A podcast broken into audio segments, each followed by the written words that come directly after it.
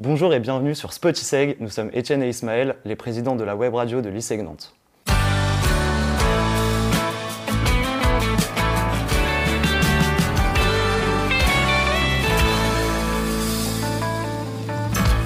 On va continuer sur une question. On va parler un petit peu des nouvelles techniques, euh, comme par exemple le neuromarketing que vous connaissez sûrement, qui s'appuie directement sur la connaissance des mécanismes cérébraux du consommateur. Et il y a certaines personnes qui peuvent penser que user de la psychologie au service d'un but lucratif, c'est une forme de manipulation. Qu'est-ce que vous en pensez de ça? Oui, c'est vrai. C'est absolument vrai. Le problème étant qu'est-ce qu'on entend par manipulation?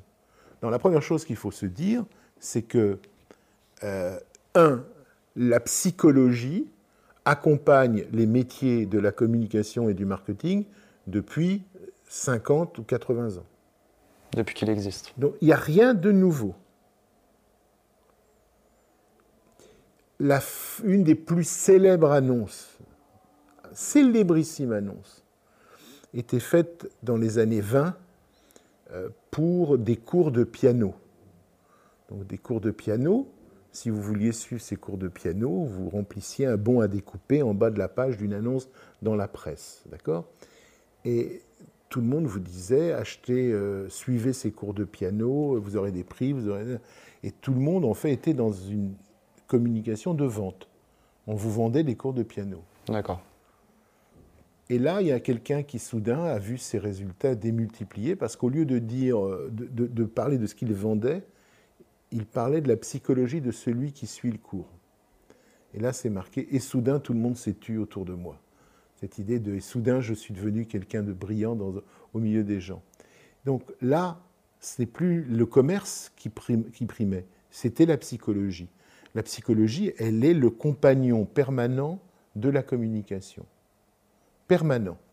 Après, il y a toujours eu des gens qui se sont opposés au marketing, dans la mesure où il considérait que le marketing, c'était une manière d'aller voir dans la tête des gens ce qu'ils veulent, ce qui est vrai.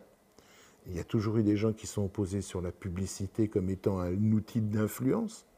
Et il y a toujours des gens qui vont continuer à s'opposer à toutes ces formes de marchandisation parce que ça correspond à une société qui ne leur plaît pas. Donc, il n'y a pas de discussion là-dessus. Est-ce que le marketing, est-ce que la communication se nourrit de la psychologie, se nourrit de ces outils Absolument.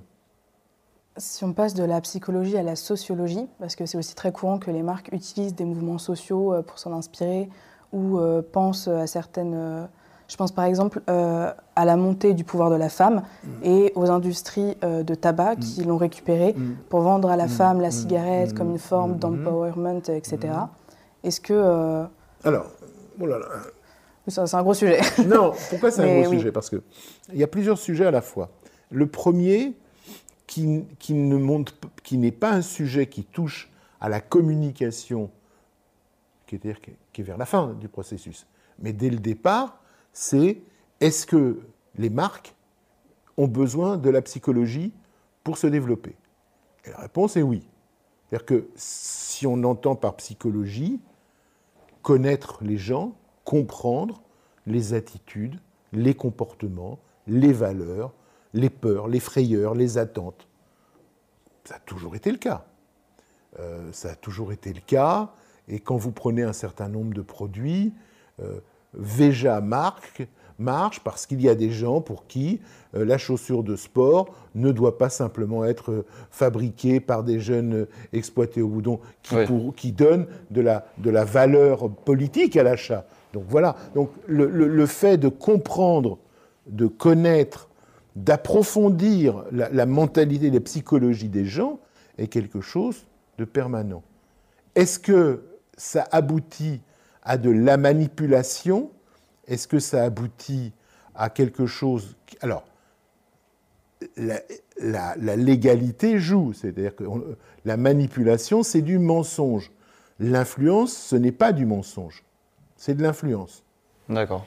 C'est pas tout à fait la même chose, puisque je ne me retourne pas contre le produit, je me retourne contre la manière dont on promeut le produit. Euh, on n'est pas dans un monde d'une parfaite virginité. La communication, elle a pour objet d'influencer les gens, de les amener chez vous et pas chez le voisin, ou de vous amener à consommer un produit plutôt que de ne pas le consommer, et parfois de vous amener à en consommer plus. Ensuite, il y a une seconde question que vous posez, qui n'est plus comment je comprends les gens pour vendre, qui est qu'est-ce que je fais pour les influencer à acheter. C'est en particulier là le rôle de la communication. Et là se pose une question essentielle, c'est est-ce qu'en collant à l'ère du temps aux valeurs dominantes, je suis gagnant ou je suis perdant? Est-ce que je dis aux femmes aujourd'hui, euh, euh, oui, euh, vous êtes libre, vous êtes ci, vous êtes ça, donc voilà. Je pense qu'il y a une différence entre les marques qui sont des exploitantes ou des, ou des, ou des marques qui sont des comment, qui s'accaparent des mouvements les mouvements sociaux et des marques qui sont à l'origine du changement. Moi, j'ai énormément d'estime pour Dove. Parce que Dove, c'est une marque qui a osé faire ce que des centaines de marques dans l'univers de la beauté ont toujours dit qu'elles feraient, qu'elles n'ont jamais fait. C'est-à-dire, à un moment donné, oser montrer les femmes telles qu'elles sont, à la fois belles et un peu moins belles, minces et un peu moins minces, et dire, voilà, real beauty, la vraie beauté. Là, c'est un vrai engagement. Est-ce que vous pensez qu'une marque, justement, peut initier un mouvement comme ça? Ah bah, si je prends le cas de Dove, oui. Si je prends la campagne extraordinaire qu'a fait Always, Always Like a Girl, et qui euh, a osé dire ça suffit avec ce tabou des règles, c'est incroyable qu'aujourd'hui, euh, toutes les études dans le monde montrent qu'avant la période des règles, sur un certain nombre de domaines, à la fois culturels mais également sportifs, les filles sont parfaitement à l'égalité avec les hommes et que quand arrive cette période-là, il y a soudain une perte d'estime de soi, etc., qui est inacceptable. Je suis désolé, je trouve cette marque formidable. Voilà. Mmh. Parce que je trouve. Que, alors, après, est-ce qu'elle est légitime ou non? Il s'avère que si c'est Coca qui le fait, c'est pas tout à fait la même chose. Mais Always, c'est son truc. C'est-à-dire que Always, les femmes, les règles, c'est quelque chose, il n'y a, pas de discussion. il est fait pour ça. Sauf qu'il tient un autre discours. Et, derrière ce discours, il ose avoir une forme d'influence sociale euh, qui, est, qui est remarquable.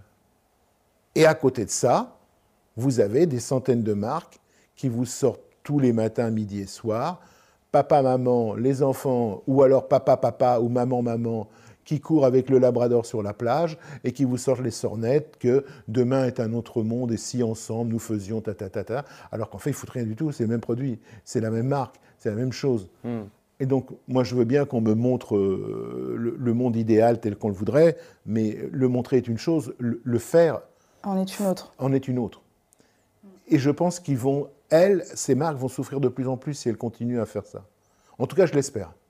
Bah, les, consommateurs s'en rendent compte quand pendant le mois des fiertés, tout le monde met son petit euh, drapeau LGBT, mais après il y a les marques qui concrètement prennent position et font quelque chose, et celles qui juste prennent euh, ce moment de l'année pour faire euh, oui, un petit buzz. Quoi. oui, et, en plus, moi je préfère une marque qui dit sur ce sujet-là, je me sens, je me sens pas légitime. Euh, qu'une marque qui commence à me jouer la LGBT brand l'espace d'une quinzaine pour revenir après. Les mouvements, il y a le flux et le reflux. Là, il y a un flux d'engagement sur. et, on va voir ensuite quand on prend aujourd'hui, par exemple, le, Black Friday, qui est cette espèce de journée où c'est deux jours de surconsommation, où on achète encore plus, et tous les gens vous disent que la, la majorité des gens vous disent que ce qu'ils ont acheté, ils ne pouvaient ne pas l'acheter. Bon, alors vous avez bien sûr des marques qui, euh, effectivement, vont être euh, contre, parce que Patagonia ne va pas le faire d'où sa fameuse euh, annonce Don't buy this jacket. Et, d'autres aussi, vous avez des marques qui ne le feront pas sans en parler, mais qui sont mal à l'aise avec cette idée-là. D'autres qui vont le faire et qui sont parfaitement à l'aise. Sauf qu'on ne peut pas tenir un, double discours là-dessus. Il y a une sorte d'hypocrisie qui se crée euh, sur ce genre de choses. C'est pas nouveau. C'est-à-dire que vous les marques ont toujours essayé de capter l'attention à la fois des publics, d'incarner la modernité, d'incarner l'ouverture d'esprit. Sauf que entre le discours ou le monde de la représentation et la réalité, c'est-à-dire la concrétisation, il y a un besoin d'harmonie. De, Dans certains cas, si on prend, euh, quand vous venez de parler d'LGBT, si je suis dans la menuiserie, si j'ai une chaîne de, une chaîne de, produits qui vendent du bois et des marteaux, etc., mon problème n'est pas d'être LGBT ou pas LGBT. Qu'est-ce que je dois faire? Je dois faire du bois avec les couleurs LGBT. Donc, je veux dire, on, demande simplement, euh, voilà. quel type d'engagement, pourquoi j'aurais un engagement particulier si demain, si je m'appelle Ronron Canigo ou autre, pourquoi? Donc c'est un lien avec la marque. Oui, il faut qu'il y ait une cohérence là-dessus.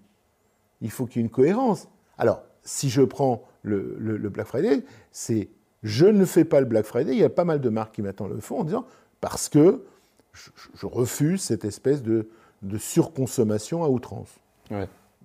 Et je me sens, moi, marque, euh, en tant que marque, euh, quel que soit le produit, je me sens à la fois légitime et puis je me sens responsable. Il y a quand même quelques marques qui prennent justement cette occasion du Black Friday et qui le renomment en Green Friday, justement parce qu'ils se permettent d'avoir des produits qui sont mieux conçus, éco-conçus. Et là, euh, c'est aussi une cohérence qui va avec leurs valeurs de base et sur tout ce qui est sur leurs valeurs d'écologie, de meilleure consommation Alors, si c'est le cas, il n'y a rien à dire, c'est une forme au fond d'opposition. Euh, la question étant, est-ce que je fais le Green Friday pour m'opposer au Black Friday et assez signifiant, ou est-ce que je fais le Green Friday pour vendre? Je veux dire, Faire attention. Ouais. Voilà. Il y a un autre débat Sur le greenwashing. Euh. Parce que, faut faire attention, moi, euh, le, le green, c'est la même chose que, que, que, l'LGBT, que tous ces mouvements sociétaux, donc la féminisation, etc., tous ces mouvements sociétaux, tout ce qui va transformer nos modes de vie, nos, rapports euh, entre nous, notre vision politique et de la société, les marques, elles ont une légitimité qui n'est pas exponentielle. Les marques, elles ont une expertise, elles ont une légitimité, elles ont des droits dans leur domaine quand elles veulent sortir des frontières, il faut qu'elles achètent quand même des droits. Et parce qu'elles ont des devoirs.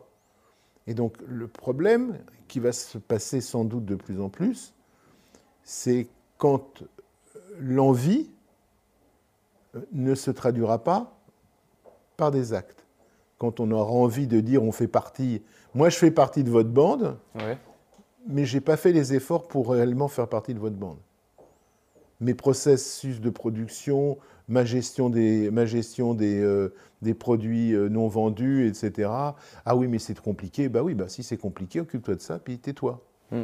Mais vous avez peur d'être dépassé. Le, le, problème des marques, c'est la peur que les autres prennent votre place. Cette obsession qui est de dire je veux être devant. Donc il faut faire euh, ça, il faut exprimer son donc, donc, donc, il faut s'exprimer, il faut dire voilà. Et, et, et parfois, euh, c'est toujours plus facile de parler que de faire. Oui. Et, la vraie question aujourd'hui, elle est celle de la discordance entre le discours et l'action. Moi, j'aime les marques qui font et qui après disent voilà pourquoi on a fait, voilà ce qu'on a fait. J'ai moins de sympathie pour les marques qui disent ce qu'elles vont faire. Et qui ne le font jamais. Parce que souvent elles ne le font pas ou elles le font moins bien. Est-ce que c'est possible d'être irréprochable et de toujours coller à ces valeurs, sachant que c'est tellement facile aujourd'hui de trouver une faille. On peut sauter sur n'importe quel prétexte pour, euh, pour descendre une marque. C'est très juste, c'est juste ce que tu dis. Maintenant, tu as quand même des marques sur lesquelles qui ont moins de problèmes que d'autres. Est-ce que je crois pas je crois qu'il faut je crois que la, la, marque les gens qui travaillent pour la marque au fond, ils ont d'abord à la base une certaine idée de ce qu'ils veulent faire.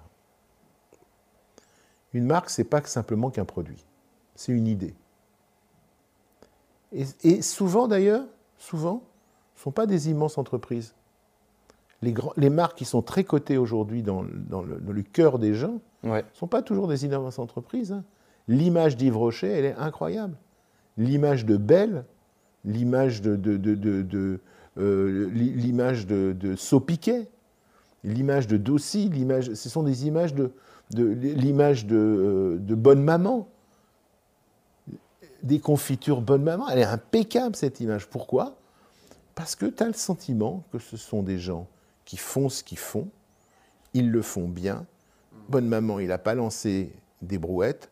Dossi, il n'a pas lancé des patinettes. Saupiquet, il n'a pas lancé des, pulls. Ils font leur truc. Le, Yves Rocher, il, est sur son chemin. Il fait bien. Aigle, ils ont une image formidable, les bottes. Ils auraient pu faire 25 millions de produits. Ils font bien le truc. Ils ont un certain nombre de valeurs qu'ils ont dès le départ. Dès le départ. Ce sont souvent des marques qui ont 60, 100 ans, 150 ans, qui tracent leur chemin. Et leur chemin, c'est souvent l'idée de quelqu'un, d'un créateur ou d'une famille qui ont repris après. C'est pas simplement des, fonds de pension. Une vision qui est à la base. C'est pas simplement des banquiers qui ont dit euh, on va vous financer la marque et puis demain ils financent une autre marque. Ouais des raisons d'être et c'est pas des valeurs qu'on se rajoute Ce sont des raisons d'être, ah, mais attention, des raisons d'être qui se transforment en, action, pas en discours. Yves Rocher, c'est une marque formidable. Euh, si on prend aujourd'hui euh, Clarins, il a une image formidable. Pourquoi? Parce qu'il y avait un monsieur Clarins qui avait une vision de ce que doivent être les produits de beauté, qui refusait un certain nombre de, concessions que d'autres faisaient. Et, la famille qui a repris, elle n'a pas lâché, elle a continué là-dessus. Donc c'est normal qu'ils ont cette image formidable. Et ces marques-là, bah, elles n'ont pas besoin de s'agiter dans tous les sens. Elles ont besoin de faire connaître, d'enrichir, parfois de moderniser, d'élargir un peu. Mais elles sont sur des vertus qui sont des vertus qui traversent des années. Le respect de la nature, le respect du client, le souci de qualité, la justesse de ce que l'on offre, c'est intemporel. Hmm. Alors que beaucoup d'autres marques, qui sont des MeToo, des imitations, qui sont des marques opportunistes, bon, bah, elles saisissent, euh, voilà, elles saisissent toute opportunité possible. Quand on prend euh, toute opportunité, parce que parce que c'est comme ça, parce que c'est, elles ont besoin de se faire voir et de se faire reconnaître et de se valoriser. Alors, quand elles en font trop, là, elles peuvent se faire taper sur les doigts. Pour ce premier épisode, on a parlé euh, de la psychosociologie au service des marques. On a compris que la compréhension du comportement du consommateur en est la clé. Et on se retrouve juste après avec l'épisode 2 qui va traiter du boycott.